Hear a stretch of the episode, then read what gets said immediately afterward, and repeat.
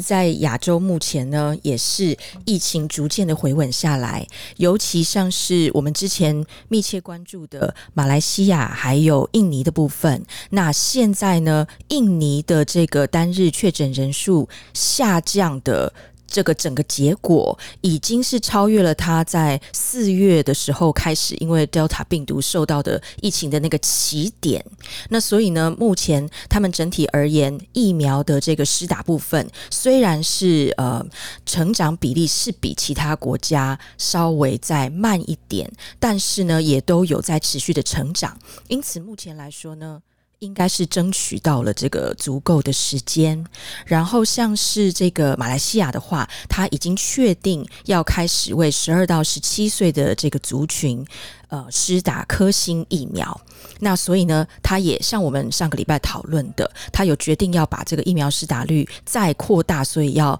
呃推到这个青少年的族群。然后以印度来说的话呢，印度其实目前的疫苗制造也已经全面的回到了它在呃 Delta 病毒之前的一些产量跟状态，所以他已经准备好要再次做这个 COVAX 的援助了。那这可以说是一个非常重要的指标。那之前呢，有一个稍微在九月底的时候发生了一个外交疫苗，你就是说疫情政策交错的一个小消息。那我也和大家分享一下，也就是英国呢，他在九月底的时候，九月下旬就确认要调整他的这个旅客入境，包括他的国民啊，就是任何人入境的这个措施，它现在有分三种，它有。呃，红色、琥珀色还有绿色三种灯号。那当然，绿色的就是呃，完全基本上是属于它的最。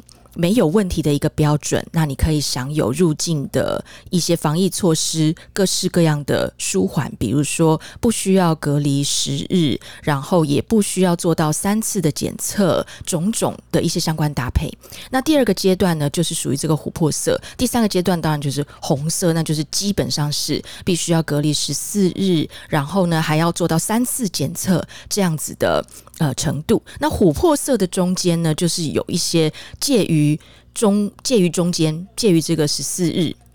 呃跟五日的中间，然后不需要做到三次检测的这样的状况。那这个什么叫做符合绿色，也就是最宽松的入境标准呢？它当呃目前公告的这个措施是，你必须要符合。欧洲还有美国还有英国本地的这个疫苗施打，还有疫苗认证、疫苗护照这样子的一些规范。那在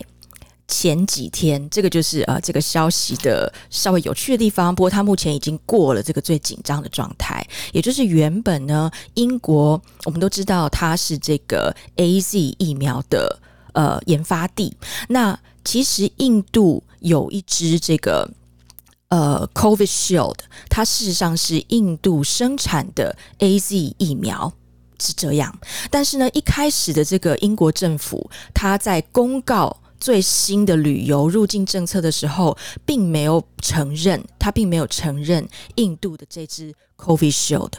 然后那。印度这边呢，就突然感觉到了是不是遭受到了这个不公平的对待？那所以呢，他们就非常激烈的外交反应，然后就呃也把这个英国就。突然就列入了他必须入境用最严格管制，要隔离十日以上，并且要做三次采检的这样子名单中。结果这个外交的反应啊，引起了很大的一个就是波涛。所以比如说国际媒体啊，就在前两天，然后转发了这一切的消息，尤其是越偏向这个中东啦，嗯，其他地区的媒体越是看重这则消息。因此，英国也就在这几天呢，马上。的就推出了这个新的声明，他在他的这个防疫入境的网页上面，就特别把呢呃其他的四支跟 A A C 在不同国家生产的部分，包括 Covid Shield 也列入认可的疫苗。这样子的措施，那这个新的措施，这个三个灯号的措施会在十月四号施行，也就是这一这个两个印度跟英国中间的外交攻防呢，防疫攻防已经暂缓了，因为他们认可了印度的 Covishield。好，目前这个就是我在亚洲这边的分享，就要把主持还给江医师还有李医师，谢谢。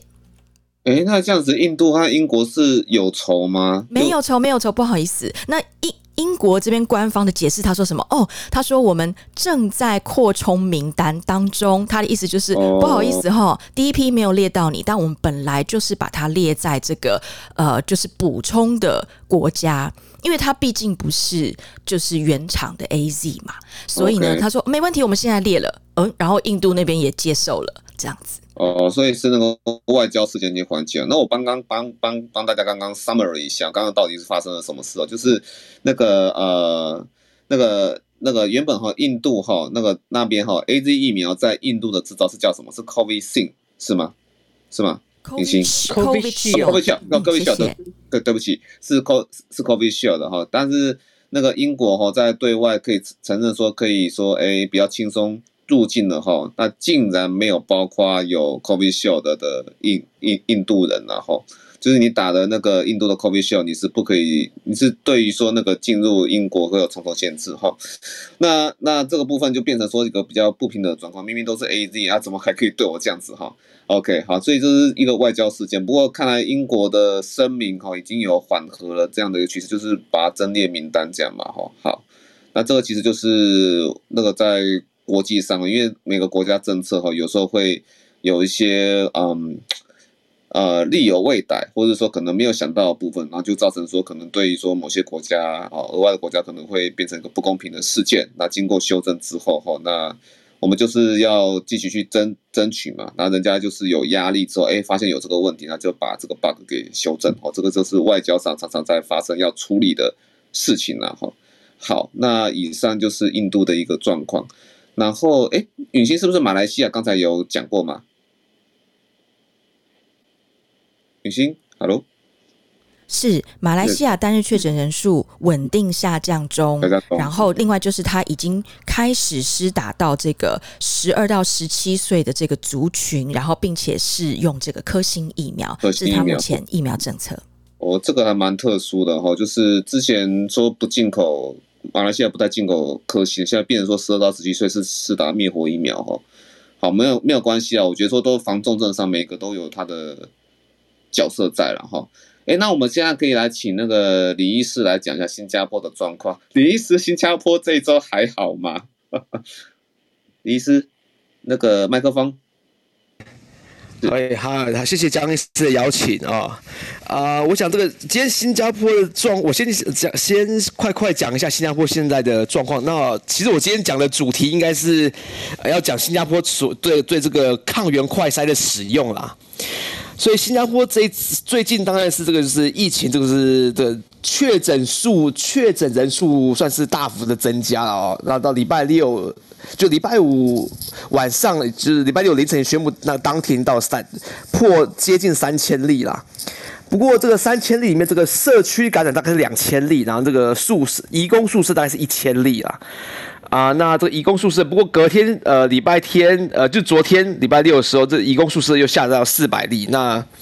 我就看看，不过这移工宿舍的这些人哦，说起来是。虽然其实确诊他们的这个重症率是非常非常的低啦，而且他们都全部，而且他们的都全部注射完疫苗，就是好像是来确诊来美化我们这个重症率的数字的哦。然后，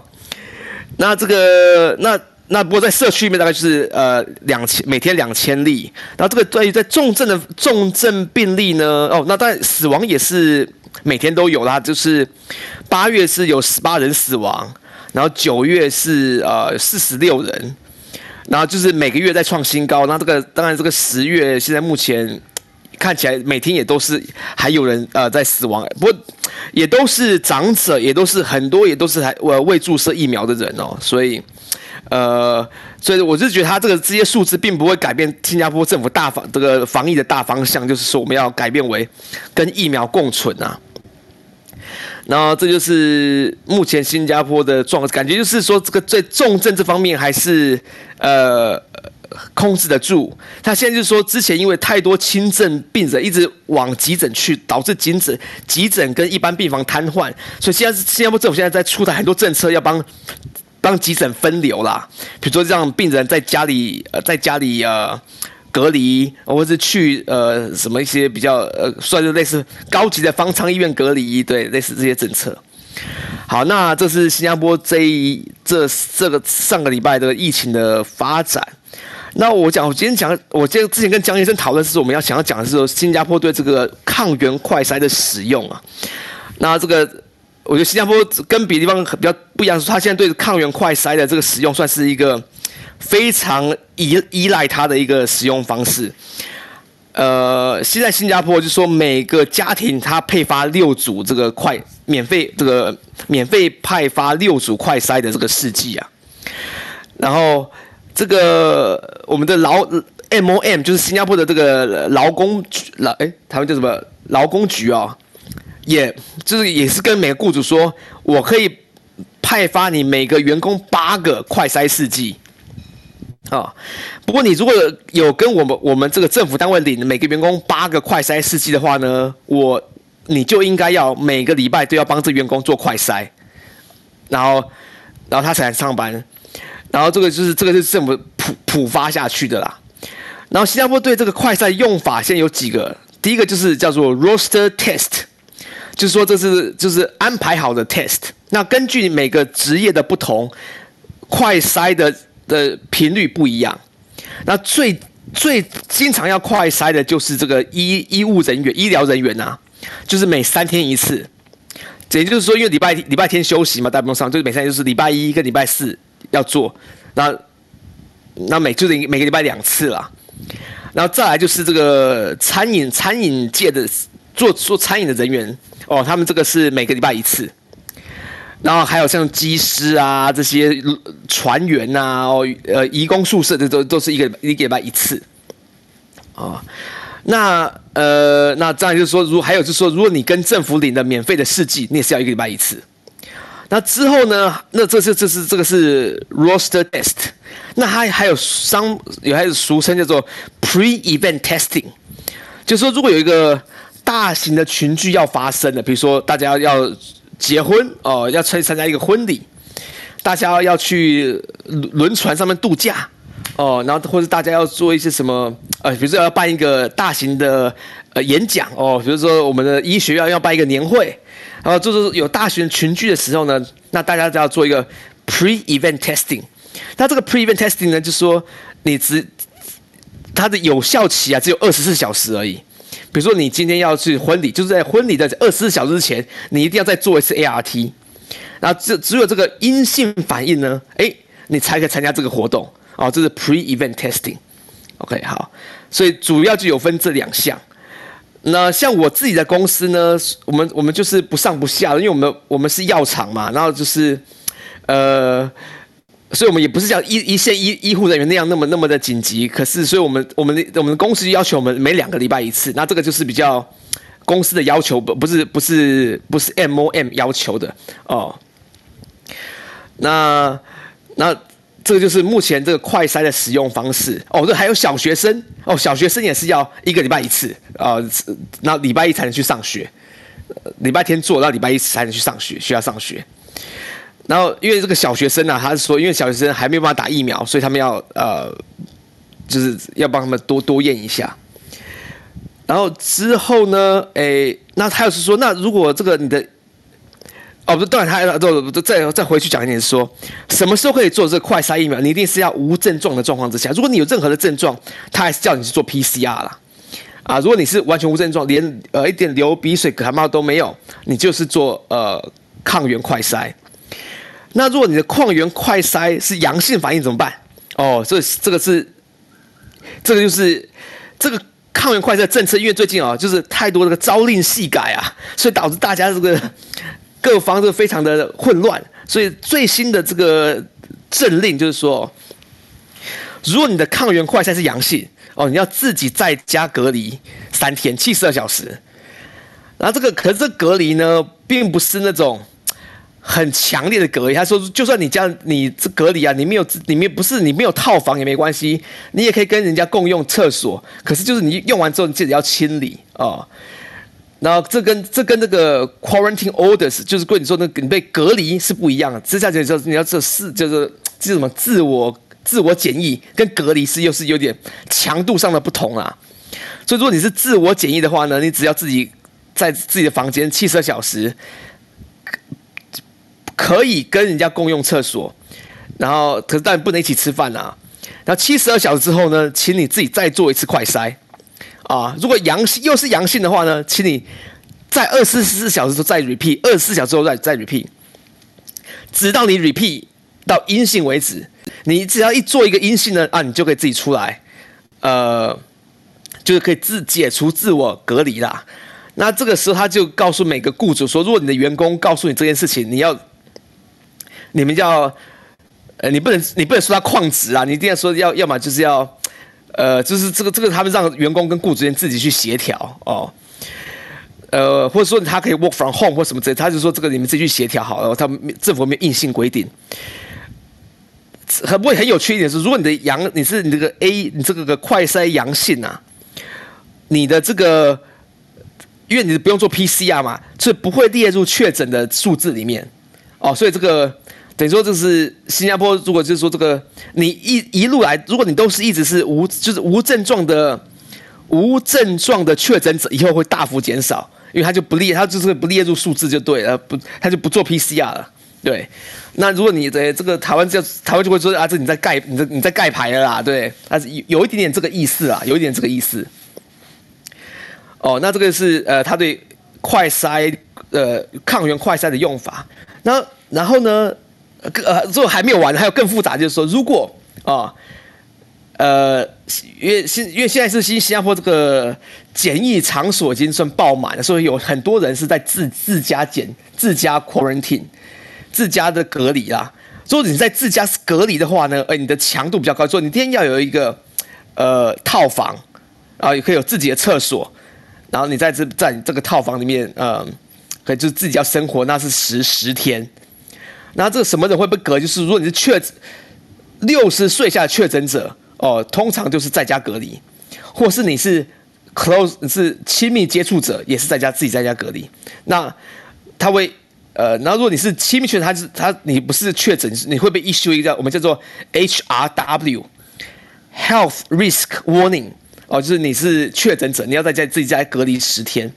那这个十天之内呢，你要在一三五七哦，都要自己在在家自己做，是三五七在家自己做快筛。然后到第十天，最后一个第八天，还是要再去做一个 PCR 啊、可是这个 ART 的阳阴阴阴或阳呢，不不会影响你这个隔离会不会提早结束？就阴性或阳性都是在十天结束就对了。然后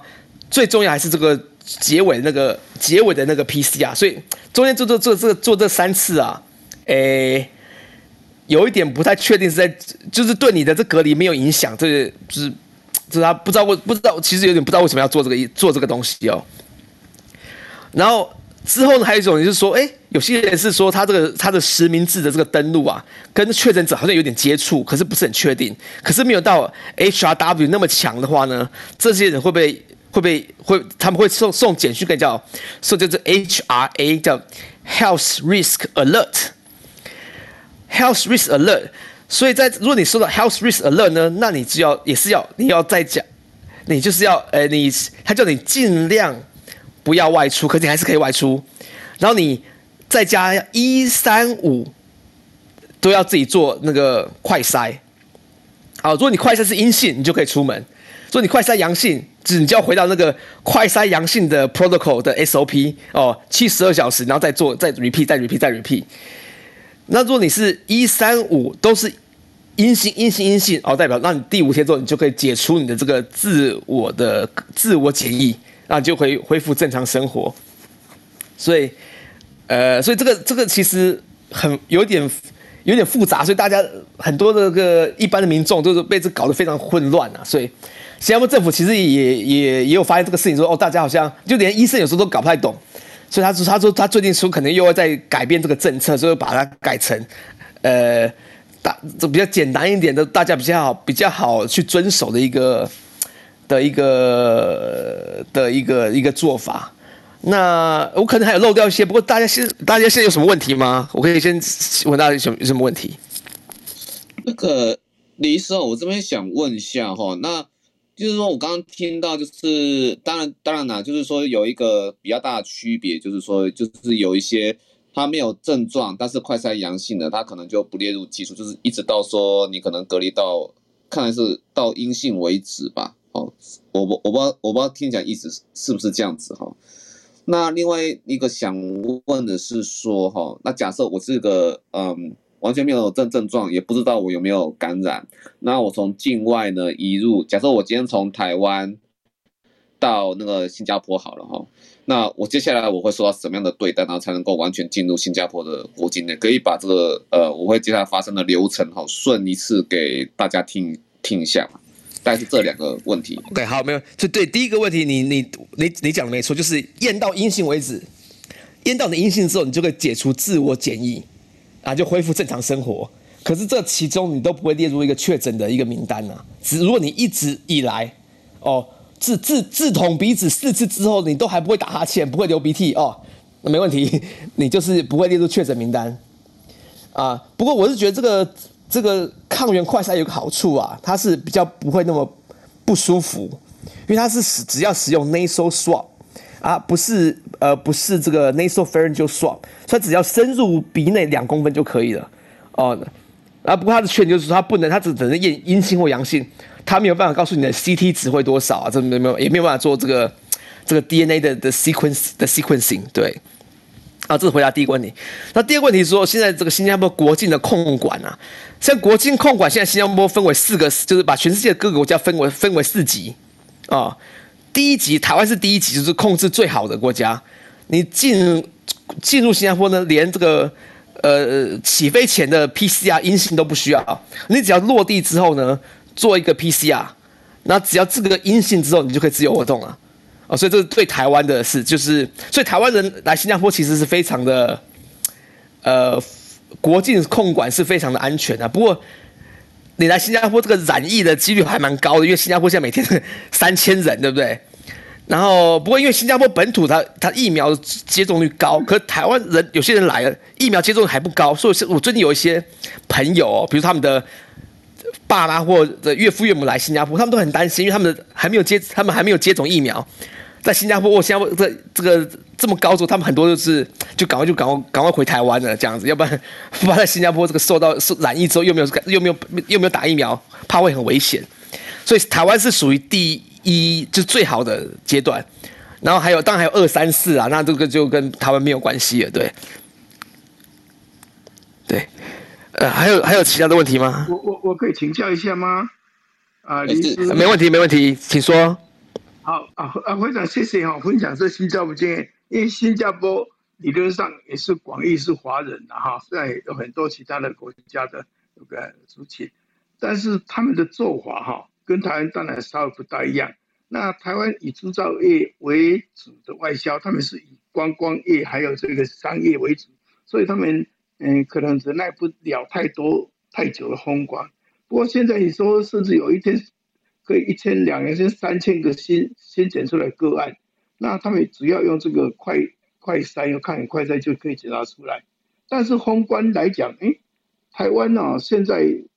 已经说将近七零了，七零了，但是都还不敢所谓开封。那相对新加坡已经开封，但虽然它有分层级，那这样子的整个作为的科学的基础，我来请教一下。第一个，他们用抗原来快筛。这个抗原快筛，因为它用只有那时候的话，直接两公比较不会说有人不会做，但会做。不过这样的话，产生的假阴性的几率都不多，啊，这个会造成什么样的困扰？那第二个就是说，既然哈每天还发生上千个以上，啊，虽然这个死亡的情形哈比例诶还是不变，都甚至下降，这样子的一个作为来开放，为了经济哈。在新加坡有没有受到很多的责难？他说：“哦，啊，感染这么厉害，啊，你怎么样？可以说要跟病情相，跟病情相处，哈，啊啊，一直相处，只要不死就好。这样子的想法，新加坡接受度如何？”喂，对，好，好，好，对，谢谢，不，不好意思，刚刚忘记看这个，忘记关这个静音了。对，呃。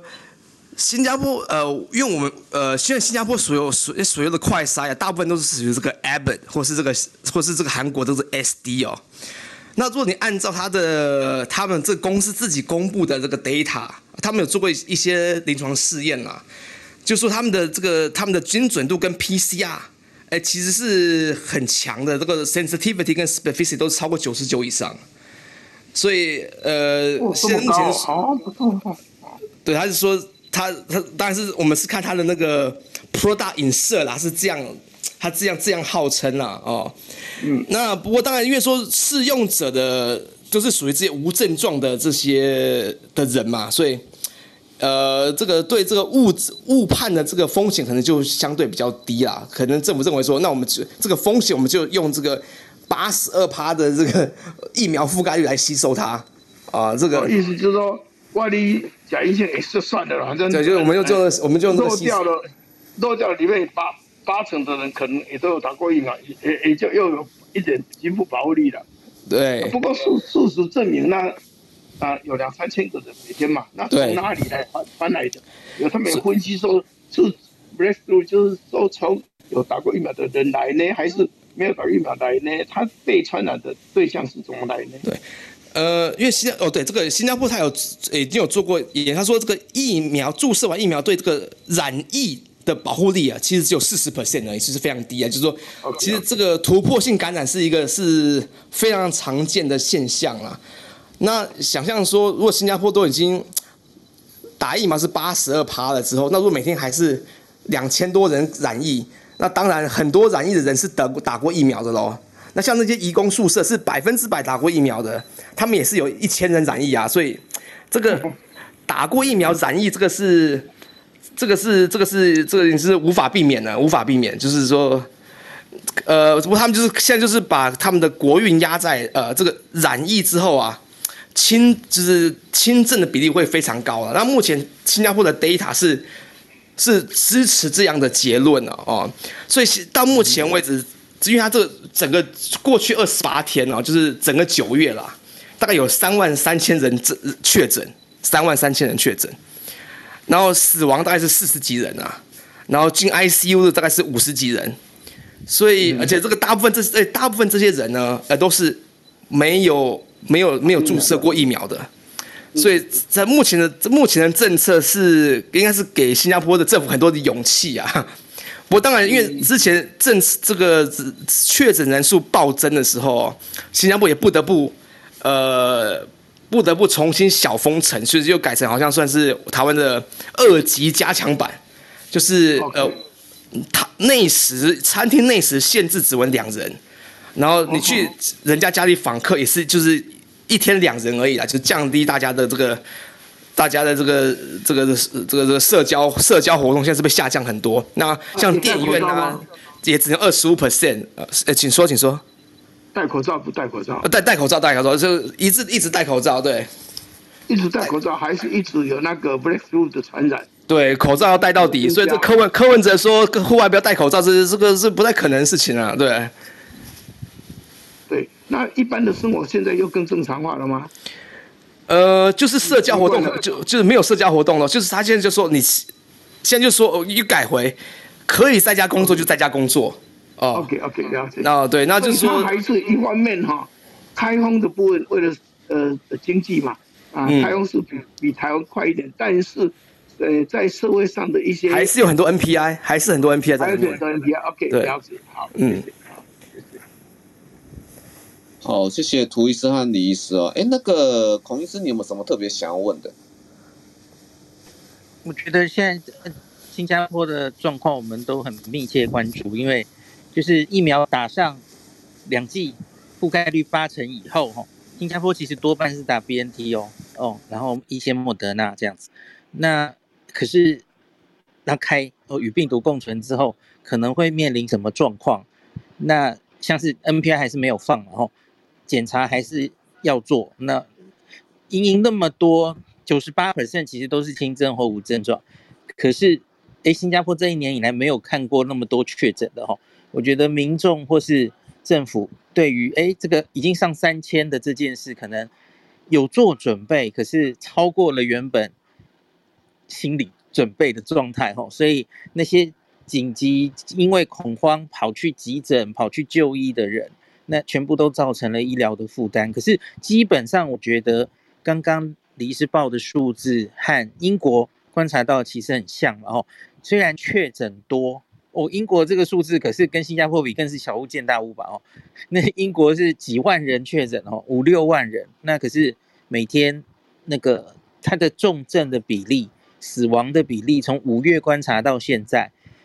比新加坡差一点，可是也差不多哈，千分之三死亡。那所以因此英国就觉得他们是可以承受的，相比于他们之前经历的悲惨的冬天，他们已经觉得这是可以承受了。总之，这就是个疫情，你要跟它共存。那你一个严重的流感季节，其实也有可能差不多这样严重嘛，吼。所以英国现在虽然每天死亡一到两百个人，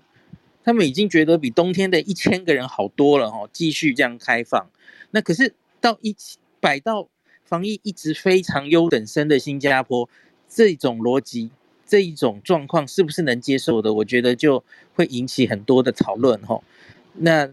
呃，这个我觉得台湾也可以学到很多，因为我们总有一天也会走上这条路嘛。我们都达到八成之后，你不可能就完全一直锁下去，对不对？那所以，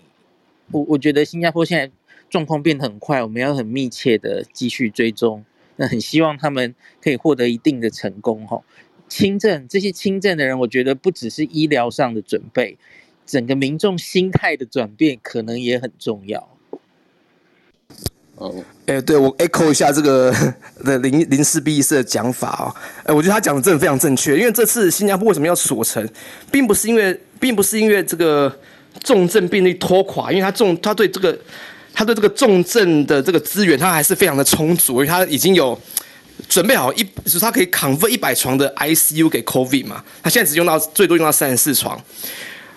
那可是他最他他他有点忽略说，这个对人民的心理的影响超过他的想象，因为大家看这个每天这个数字在暴增哦，然后所以拖垮了急诊，那拖垮了一般病房，呃，所以这个是这个我觉得这个就是不是最，我是觉得说这个有有有时候不是纯科学啊，也要也要是要去对人民的教育哦，也是非常也是非常的重要，所以会导致说人民。可以跟政府的这个精所所所谓的精英跟科学家能够站在同一阵线，然后一起一起来一起同一同心来抗议，对。然后这个是这个是新加坡还是在没有这个反对党的这个 的这个状况之下，我在台湾的话，说我看这个噪音又更更多了，对不对？呃，不敢想象。OK，好。不过那个我们什么时间点会可以到做到新加坡的这一步？到新加坡的这个地地步了哈，那经济学人智库小组 EIU 哈预测说，那台湾哈大概两季打满六十 percent 以上哈，这个时间点大概就是明年的 Q2 和 Q3 季中间，然后说预估是六月了哈，所以我们可能就是明年的六月就要预备哈，新加坡曾经。嘿。OK，好好好，OK OK，好，那个呃，好，那那个。谢谢李医师啊，哈，那李医师还有没有谢谢要补充的？那我们现在剩下半个小时，我们先把其他部分先乱完哈，好不好？OK，谢谢李医师哦，非常谢谢谢谢大家，谢谢。好，那那个允欣哈，因为时间有限，好，那我们就就把那个剩下非洲和南美的部分哈，先快速的带过，然后让日本的于婷有时间讲哈。然后那个上拉是最后嘛，然后大家这个时候不要忘记了，就是我现在头像已经换成了 QR code，那以后有 podcast 的资讯，还有说我们那个每次哈那个 summer，我们那个每次哦要要 Clubhouse 要上线的那些 summary 哈，那都可以在我们那个呃 Line 群组里面哈看到哈，这个是 Line 社群功功能哈，所以以前的记录都可以找得到哈，那大家请大家不要吝啬使用这样的资源，好，明星。好的，谢谢江医师。本周拉丁美洲跟非洲这边也是全面的好消息。首先，拉美这边呢，就是他现在经历了一年的这个疫情起伏之后，现在全面的稳定了。包括之前呃中美啊，还有墨西哥曾经还一度蛮严重，但是现在的这个单日确诊人数都在持续稳定的下降。呃，那所以呢，在南美洲这边的消息，主要就是其实我们二零二二年就是世界杯足球赛，呃。的年度。那现在呢，区域的资格赛已经开打了。南美洲是我们全球风足球数一数二的一个地区，所以他们现在都非常庆幸，尤其像是像阿根廷这样子的国家，那他们因为现在疫情的稳定，所以已经全国决定要大幅松绑它的防疫的一些限制措施，甚至提出，这只是跟大家分享，甚至提出呢，在有些情况之下是可以不需要戴口罩的，并且可以有大型的这样子的聚会啦，或者是体育赛事。那当然，这样子相关其他的部分，这个阿根廷政府当然需要呃密切的注意。可是因为目前它疫情很稳定，还有南美洲的全区都一样，所以呢，基本上南美洲现在觉得体育赛事呢刚好赶上了，非常庆幸。那么在第三季的部分呢，巴西呃已经决定。要帮从现在再回推六个月前就已经完成两剂疫苗施打的医护人员开始施打第三剂，然后还有像是中美洲的这个萨尔瓦多，他们已经开始施打第三剂了。他的锁定目标族群是年长者、医护人员，还有这个健康状况处于特殊情形的这样子的族群，需要补足它在免疫上面的一些功能的族群。然后另外刚刚呃江医师在开场也有提到。我们的泛美洲医医卫组织，它其实是在一九零二年的时候就已经成立，然后它属于这个 WHO 的这个相关的同等地位的组织，然后它针对是美洲区域的这样一个地方的中立医疗组织呢，他们已经选定了在南美洲的部分，要以这个巴西还有阿根廷作为他们发展这个 mRNA 疫苗的中心，然后各自在巴西还有阿根廷都选定了两个非常大的合作的药厂。来准备生产这个 mRNA 疫苗，来补足南美洲在呃这个疫苗上面的生产量能。所以现在在南美洲是全面好消息，在非洲来说的话呢，也是因为它现在是全球疫情最稳定的地区，WHO 就宣布非洲部分已经达到了他们在五月的时候乐观的一个预期跟评估，有呃在五十四个国家当中有十五个国家都已经呃这个 fully vaccinated。的人呢，已经达到百分之十以上。这个以原本在非洲完全不具有这 COVID-19 疫苗生产量能的这样子的一个情形，那已经是属于跟上进度了。所以希望呢，其他国家也都可以，不管透过这个 COVAX，还是说呃疫苗的逐渐的生产，能够赶上施打率。好，这边是我在拉美跟非洲的分享，谢谢。好，谢谢雨欣的讯息哈。这是拉美和那个呃非洲的一个状况或那 世界杯 足足球赛哈。OK，好，那希望说世界不足球赛遇到的考验不会像东京奥运这么严酷了哈。希望了哈。好，那接下来就是那个于婷的部分嘛，对不对？对，好的，谢谢江医师。那我接下来为大家尽快呃快速带过日本的部分。那呃，因为上礼拜是日本的呃秋季大型连假期的 Super Week，那所以很多消息都其实在这礼拜才出来。那帮大家带过一遍。那这礼拜最大的消息就是他们的紧急事态宣言解除，那日常的限制也逐一开放。那在九月三十号的时候，呃，日本全国紧急事态宣言，甚至蔓延防止措施都一并解除，然后从十月一号开始，逐一开放一些限制措施。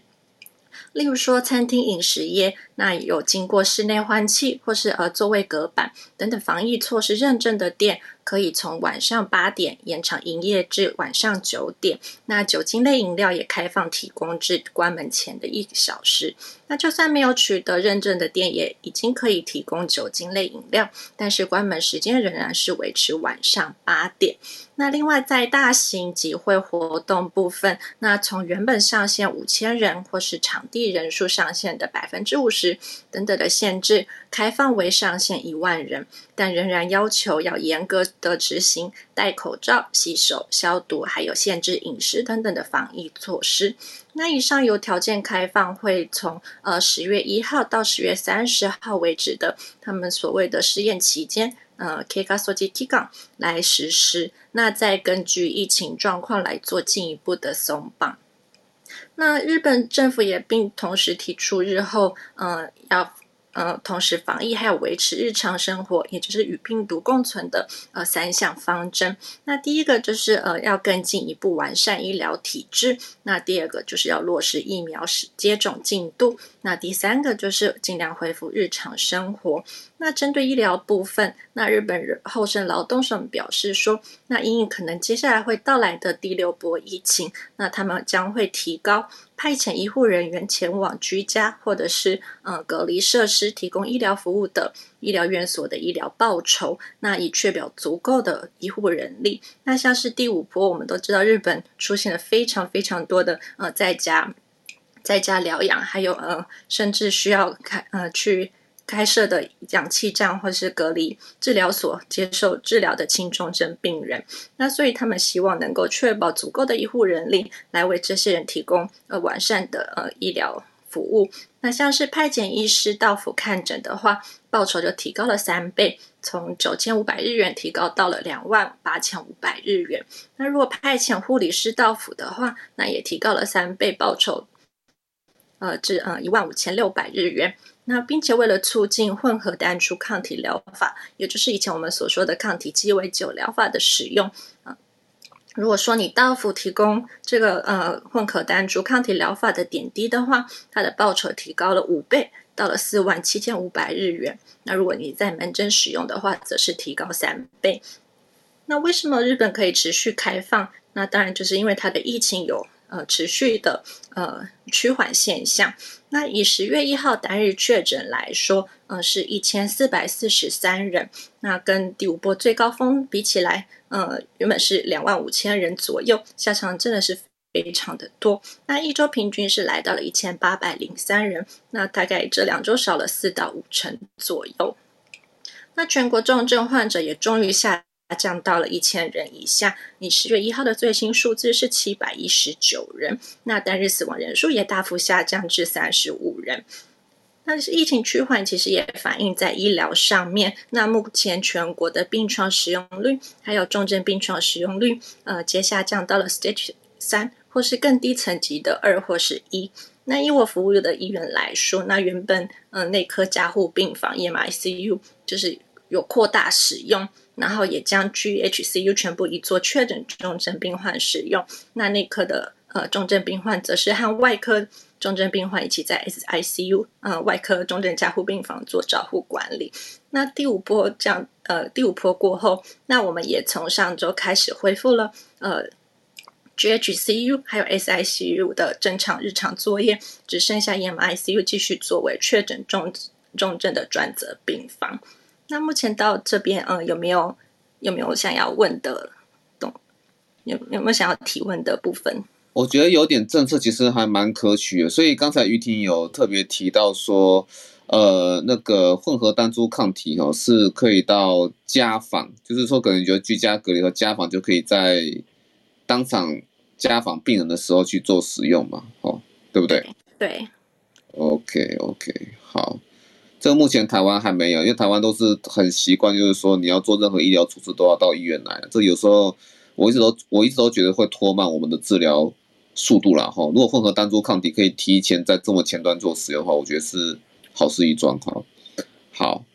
那个于婷还有要继续的部分吗？对。那接下来就是会来到疫苗施打的部分。那日本目前至少一次的接种人数为八千九百一十五万人，已经达到日本总人口数的七成。那其中已经完成接完成接种两次疫苗的人数也突破七千五百万人，达到了将近总人口的六成左右。那六十五岁以上老人至少打过一次疫苗的接种率也已经达到了百分之九十。那也许这一两个月以来，各种宣传，然后还有调整施打疫苗的呃医疗院所的服务时间，以及推出打疫苗的优惠活动。那十二岁到六十四岁这些比较年轻的族群，至少接种过一次疫苗的比例，在日本全国各地也达到了五成五到六成左右。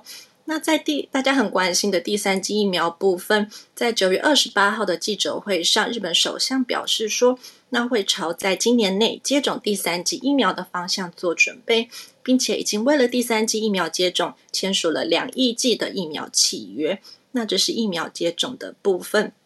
那接下来会到说，呃，江冠，呃，江医师刚刚在开头是有提到说的，呃，药物的部分。那九月二十七号，厚生劳动省他新承认了英国 GlaxoSmithKline 药厂开发的呃一个药物，这我不太会念叫什么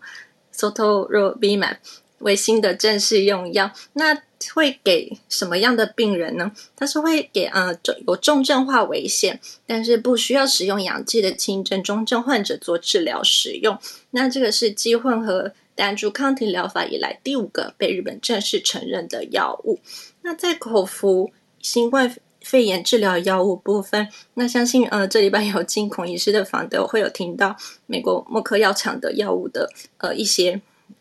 相关消息。那日本的话，在呃岩野义制药，他们也在这礼拜发表说，他们开发的口服新冠肺炎治疗药物进入了临床试验的第二阶段。那虽然还没有公布他们的试验规模，还有具体的呃试验结束的时期，但是已经表示说，将准备好能在今年底提供大约一百万人份的药物。那还有一些其他的医药公司也陆续提出，就要新用或是新开发药物的。呃，试验阶段计划。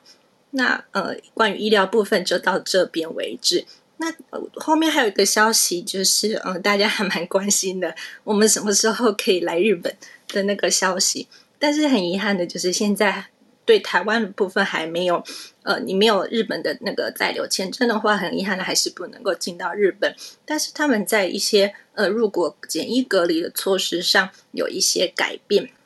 那这边帮大家做一个简单的统整。那首先，嗯、就是要我们要知道有哪些规定，哪些疫苗，还有哪些国家地区被承认。那首先我们是需要分说，嗯、你是不是需要检疫所隔离的人？那它有分两部分，第一个就是你不是从需要检疫所隔离国家地区来日本的人。那第二个就是你从现行规定需要三天检疫所隔离的国家地区来日本的人。那第一个，嗯，你不是从不是需要检疫所隔离的人的话，那你进到日本来还是需要居家隔离。但是你在第十天的时候，如果你有去主动做呃 PCR 或是抗原裁剪，并且把裁剪阴性结果提出到厚生劳动省的话，然后你得到了可以缩短隔离时间通知，就可以及时结束隔离。那但是当然你没有没有主动裁剪。那没有提出检验结果，也没有得到通知的时候，还是要继续完整隔离十四天。那第二个就是需要三天检疫所隔离的话，你持有呃疫苗接种证明的话，就可以免除检疫所隔离，但是你仍然要维持居家隔离。那居家隔离后，就跟刚刚说的一样，走一样的流程那样子。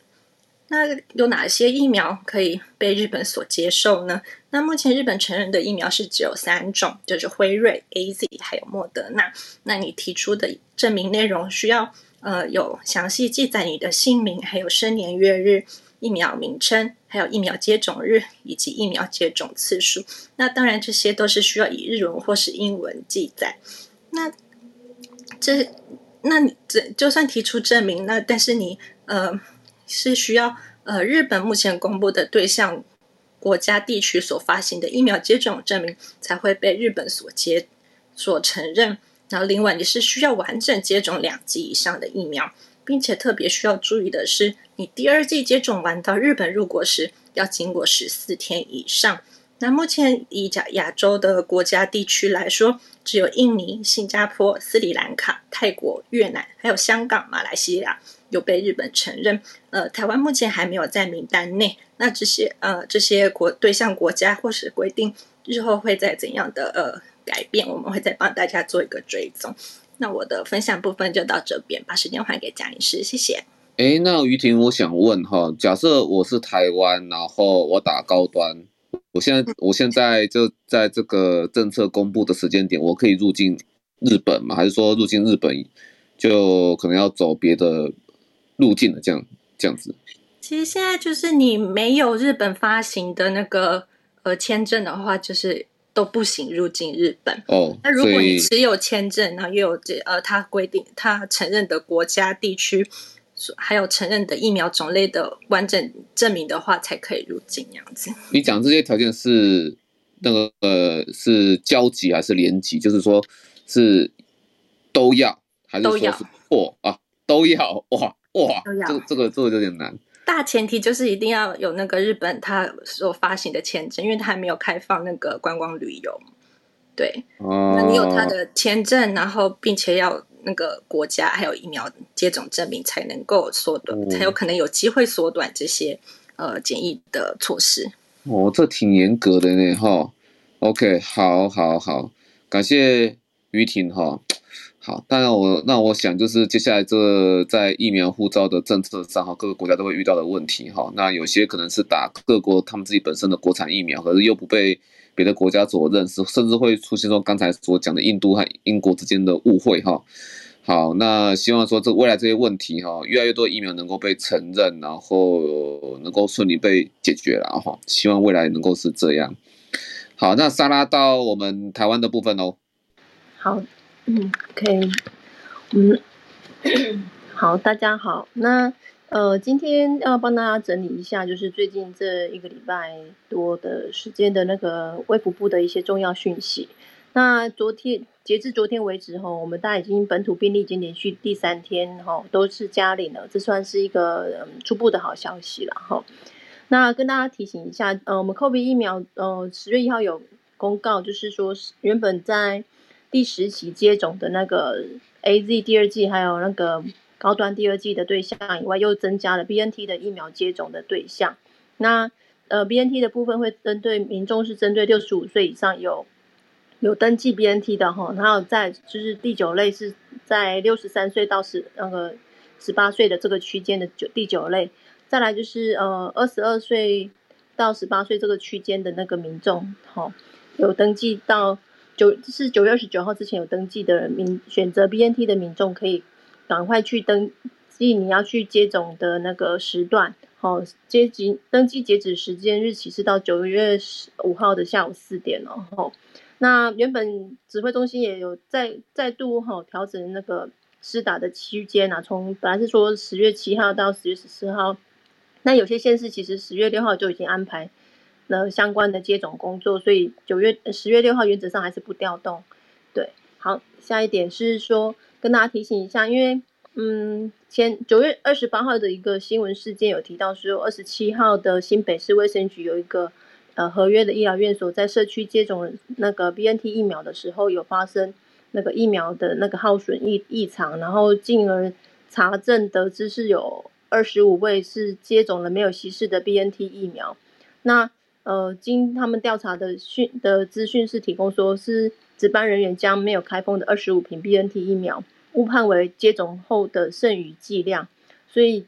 就是以没有稀释的那个疫苗原液哈，每一瓶抽零点三 ml，然后就是提供民众接种，导致这次的异常事件发生。那指挥中心有特别针对这件事情提，呃，就是说，因为如果有合约院所因为这样子的。一些超过剂量的异常接种事件，就是引用了那个疫苗临床实验及国际啊，包含英国、美国的一些相关指引，是说大部分的接种后产生可能会比较明显的局部的全身性反应，如疼痛部位的那个接种部位疼痛啊，还有一些红肿的常见副作用。那目前还没有发现严重的一些不良反应。那另外说，如果针对 mRNA 疫苗接种后，可能会有一些心肌炎、细胞膜炎的部分。大部分也会发生在接种后七天，那而且通常是在第二剂的发生几率会比第一剂高。那呃，这应应该是说呃，也不需要只要需要密切的去注意这段期间的一些风险，然后那一呃，新北市应该会积极的去去追踪这些状况，然后有异常的部分也会有协助送医的部分。那再补充一下是说，因为 BNT 疫苗的接种程序跟其他厂牌的 COVID-19 的疫苗不同。然后有就是提醒，再三提醒，然后有负责接种疫苗工作的一些人员需要熟稔相关的准备、稀释还有接种的各项程序。那我想要特别跟大家提醒，就是说接种的有，哦，我们在不管医师、药师或是护理师在给执行给药动作的时候，有个重要的原则叫三读五对。就是在呃，如果以接种来讲了，如果是给药，当然有分取药、给药跟归药的时候。但是如果是疫苗接种的话，就是实际上就在你拿拿疫苗的时候，然后再来是呃抽药前，然后然后再来是再来是抽药后后都要再核对一下你手上的那个剂药药品呃疫苗的这个名称是不是是你该抽的、哪该拿的、该施打的的药品哈。那有五个五个需要核对的五对哦，五个正确的一个。事项要确认后，就是药品名称，就是疫苗要对，然后病人的呃，就是需要被接种的那个民众的名称名字要对，然后给药的时间点要，就是时间的那个间隔啊，或者是那个年龄啊这些的时间点是对的，然后再是给药途径，就是看是肌肉注射呢，还是有其他给药途径，再来就是剂量哈，原则上如果是单瓶剂量是比较没有问题，那如果是多剂量，就是在抽取药物的时候的那个正确性都要需要。再三再三，就是确认再确认哈，因为一打下去，其实就没有抽回来的空间了。那我可以再跟大家补充，我们在呃卫生所基本上长期都在执行这些疫苗工作。我们不管是民众或是小朋友来接种的话，其实我们都会跟跟民众呃确认一下他的名字哦，某某某先生或小姐或小朋友，然后或者是问一下说您，请问您什么名称哈？那你就要回回复我们医疗人员你的名字。然后核对完名字之后呢，就跟你讲说你今天打的是什么什么疫苗，然后给你看一下我们的瓶身，或是给你看一下我们的对照表。我们会原则上有在做接种工作，都会要求在呃板那个墙面上或板面上会有疫苗瓶身的核对的看板，对你就可以再跟那个民众做这样子的核对动作。再就是那个接种的部分，就是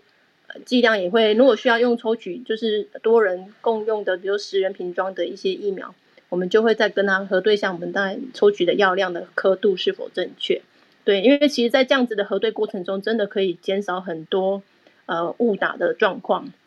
那也曾经还很容，就是其实呃有一些对有一些媒体其实也也不断会说，因为其实我们如果医疗人员其实也不是真的能够做到百分之百万无一失。那为了减少这些。呃，错误的机会发生，我觉得民众其实也要呃提提高一下自己的警觉性，然后呃协助医疗人员一起共同确认你打的这个针剂是不是正确的。那我想说，特别在这个地方跟大家琢磨一下，然后提供大家做参考。好，那下一点的话呢，是针对那个疫苗的那个供供货高端疫苗，因为供货是蛮稳定的啦，然后所以他现在已经有公告说，满二十岁以上还没有接种任何 COVID-19 疫苗的。好，或是已经接种第一剂高端已经满二十八天的民众，哦，都可以透过呃预约平台去进行预约以外，好，还是可以到医疗院所去去个别询问，然后去做登记，然后去做接种，就不一定要上平台登记接种了啦，吼。那再来是说，因为呃九月三十号新闻稿有特别提到是说。呃，单除了那个高端疫苗有单剂型包装以外，现在也增加了一个多剂型的包装哈，就是包含就是十人份，一样是每剂呃每人每剂零点五 ml 这样子的一个接种量。好，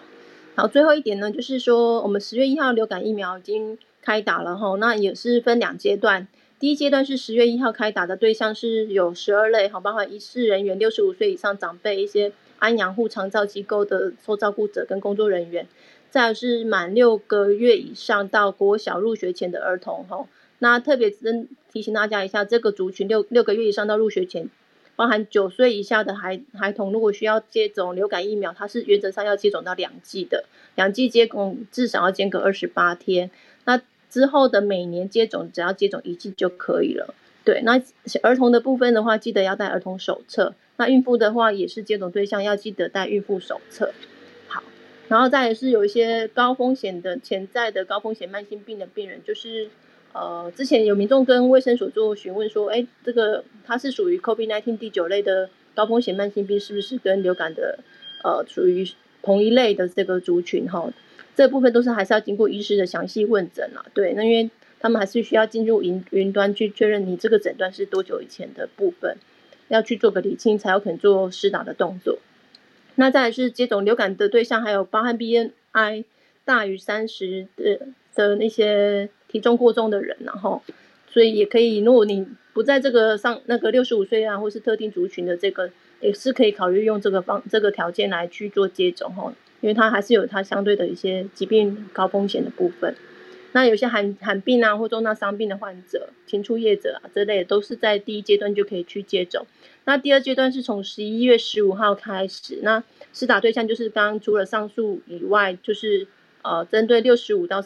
呃呃五十岁到六十五呃不好意思五十岁到六十四岁上没有高风险慢性病的这些成年人，在第二阶段都可以去开放接种。对，那注意一下哈，就是 COVID-19 的疫苗跟流感疫苗。都要间隔七天，不管你是先打完 COVID 再打流感，要间隔七天，还是说打完了流感疫苗之后要再打第二剂的 COVID，或是你要打其他第一剂的 COVID，都要至少间隔七天以上哦。吼，就是指挥中心特别有强调，于是刚孔医师有提到说，为了避免那个疫苗接种的不良事件无法厘清，然后，所以就是再三跟大家做提醒。那今年的那个公费流感的疫苗，它主要有三个。三家那个呃制造厂厂商哈，一个是国光哈，那再来是赛诺菲跟东阳。那国光跟赛诺菲这个疫苗是由鸡胚胎的那个制制成制呃培养制作成的哈。如果对鸡蛋过敏的严重不良过敏的那个民众，就可能要避免这两类的品牌的疫苗。对，那赛诺菲是可以针对三岁以下去做孩童的接种，所以在那个比较小的小朋友原则上基。接种赛诺菲，那除非三岁以上才会有其他的疫苗可以做选择。那东阳的部分，它是属于比较今年比较新的，在台湾就是过去比较没有在接种的疫苗的种类哈，它是属于细胞培养的一个制成。对，那所有的疫苗原则上哈没有办法去做选择哈，民众进来今天我们打什么疫苗就是用什么疫苗，因为卫生所在或是疫苗的那个使用原则上就是先进先出。就是以先到货的疫苗先拿出来使用，对，所以提醒大家不要呃有想要选择疫苗，或是，但是除非你有一些特殊状况需要去考量的部分以外，对，那呃刚刚提到是公费疫苗，那再来是自费疫苗是呃有葛兰素的疫苗可以再多多一个选项，那它是可以打三岁以下的小朋友，对，那新闻稿有特别强调是流感它可能会有。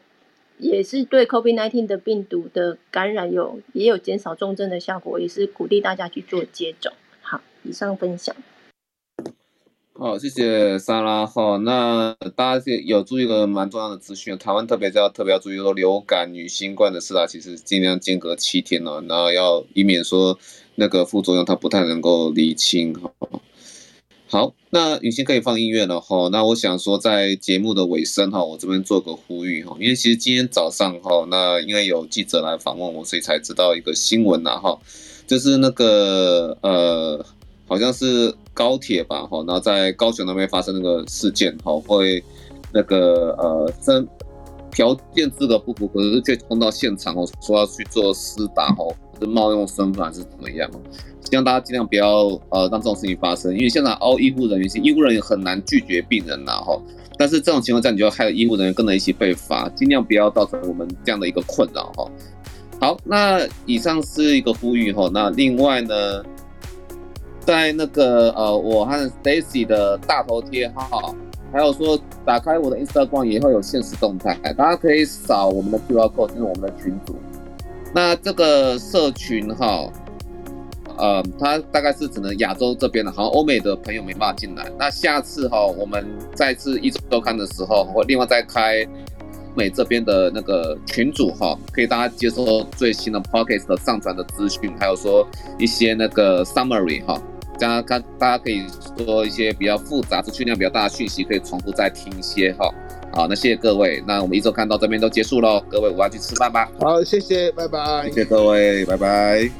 拜拜，记得扫 QR code 哦，哈，大家拜拜，拜拜。